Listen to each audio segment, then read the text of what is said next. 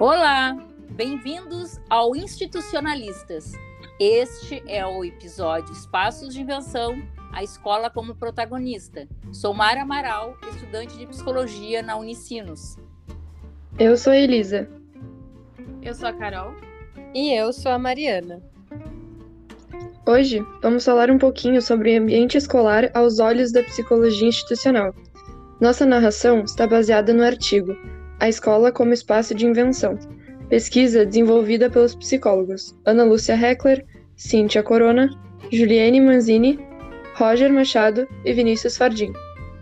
Inicialmente, o artigo nos conduz para a problemática do cotidiano escolar como espaço de forças em luta constante, onde os processos instituídos que aprisionam e rotulam os indivíduos entram em contato com as alteridades, gerando o novo. Voltando um pouco ao passado, para a gente entender um pouquinho melhor essa discussão, mais precisamente nos séculos 19 e 20, a escola começou a ser um espaço de disciplinarização. Havia obsessão pela ordem, pela pontualidade, hierarquização, muitos preconceitos instaurados e uma grande energia voltada a posturas e comportamentos, trazendo nosso olhar para a sociedade disciplinar responsável por instaurar essa prática de controle, dividindo os sujeitos pela classe social ou produção de capital de cada um.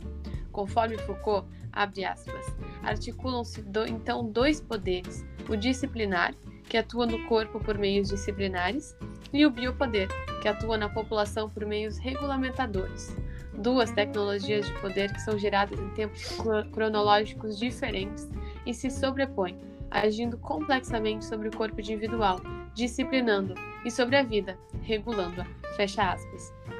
Assim sendo, esse mecanismo espalhou-se na vida de forma até imperceptível, objetivando o aumento da força econômica e produtiva do corpo e, consequentemente, diminuindo a força política de resistência. Fica aqui a questão de como é relevante nos perguntarmos onde fica a força de autoanálise da instituição escola, a partir da política neoliberal em que vivemos hoje, a qual visa instituir cada vez mais a disciplinarização e o controle total das formas de vida das classes.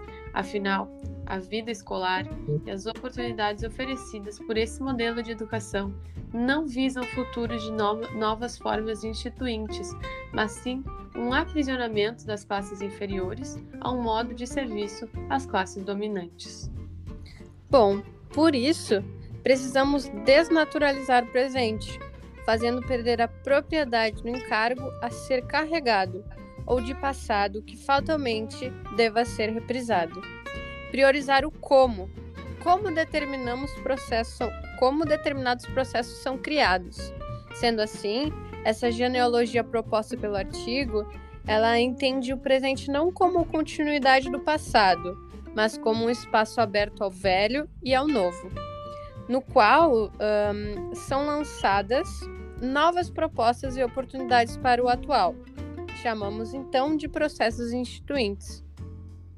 Achei muito relevante essa parte do artigo, por conta do teu comentário, Carol. Como precisamos nos reinventar, ainda mais neste momento de pandemia, não é mesmo? Onde os recursos e formas instituídas perdem forças. Afinal, não estamos mais em um ambiente pre presencial de disciplinarização. É o momento de usarmos dessa nova realidade online para ten tentar mudar e se reinventar.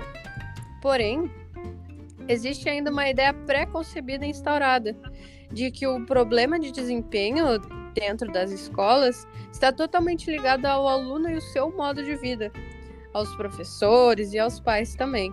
O que, para mim, é mais uma forma de nos afastarmos do foco real do problema sendo o papel da psicologia trazer esse assunto para a discussão.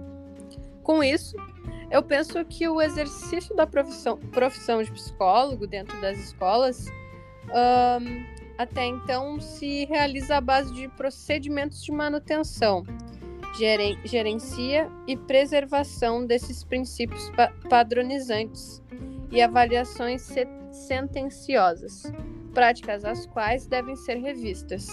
Portanto, apontamos que a atuação do psicólogo ela vem se transformando, uma vez que diversos trabalhos estão relacionados com questões teórico-políticas, né, que são do campo da psicologia e também da pedagogia.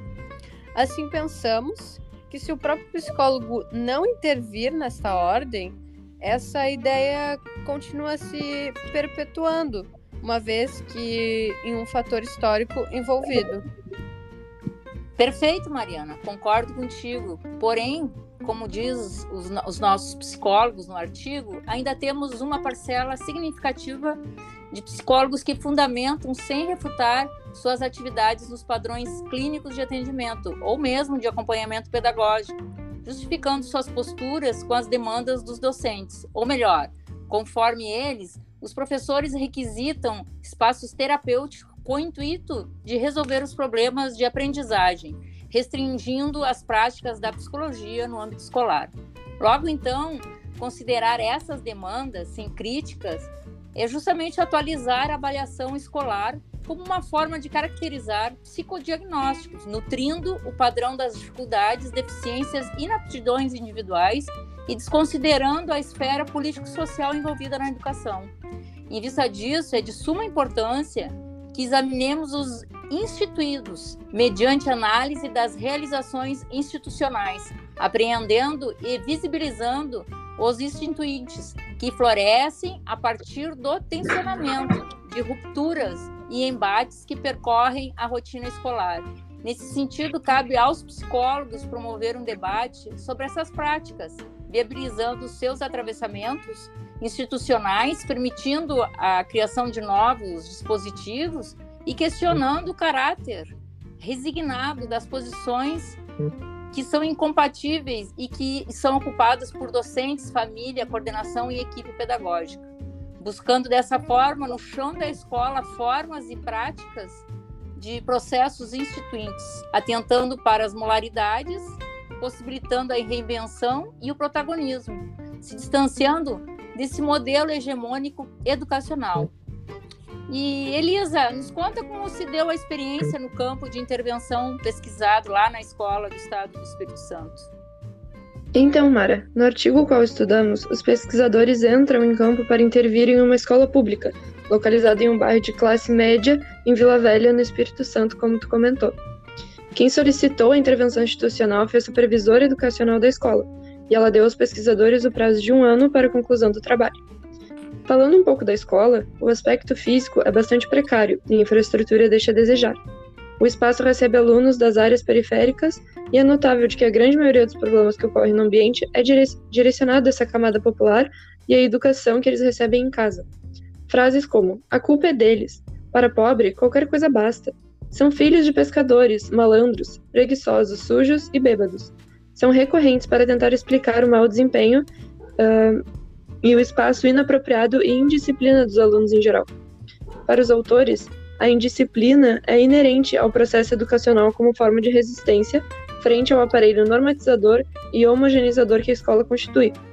Encará-la como tensão produtiva, como afirmação da diferença potente do humano, dá um outro tom a essa questão, providenciando ferramentas de trabalho e análise para a educação, como material para pensar o modo como a escola tem lidado com jovens atualmente e, quem sabe, criarmos dispositivos para produzir, aos poucos, uma nova visão. Exato, Elisa. E é por isso que, a partir de toda essa problemática, surgiu a necessidade de mudança, de reforma. Junto aos professores, a equipe ela possibilitou que todos ampliassem o olhar para dentro do que era naturalizado, para a raiz do problema. Então, produzindo encontros frequentes no jardim da escola, aliando os conhecimentos de cada um, o acesso aos alunos foi mais facilmente alcançado e, principalmente, a escuta se deu nos diversos níveis internos da escola, possibilitando a efetivação da intervenção. E somando isso à vontade de mudar, em conjunto, a comunidade da escola criou um dispositivo jornal para melhor circulação de informações dentro do ambiente escolar. Então, os alunos obtiveram voz e força de expressão, os professores puderam trabalhar na escuta, as merendeiras e funcionários puderam se sentir parte de algo maior, e a voz do adolescente tomou forma e força. Ainda seguindo esse raciocínio da Carol, Um, a pesquisa realizada ela aponta que os modos instituí instituídos que testem a educação uh, produzem o chamado fracasso escolar e muitas vezes inviabilizam inventividades. Aponta ainda que modos e novas práticas de educar elas podem revolucionar processos, despertando processos instituintes. Chegamos a concluir que sim, que sim, podemos modificar essa história, trazendo a ela novos olhares, novas cores e novos sentidos. A análise institucional expande os nossos olhares. E por mais difícil que sejam algumas histórias, todos nós somos capazes de modificá-la. A escola é um ambiente que custa a ser modificado, infelizmente. Tem suas raízes bem firmes ao chão e sua demanda é exigida por todos da nossa sociedade. Bom, nosso tempo se esgotou. Deixamos aqui nosso obrigado pela atenção de vocês ouvintes e que possamos, com essa reflexão através deste podcast, trazer para vocês novos olhares a partir desta perspectiva sobre a escola e uma ótima semana a todos e até a próxima!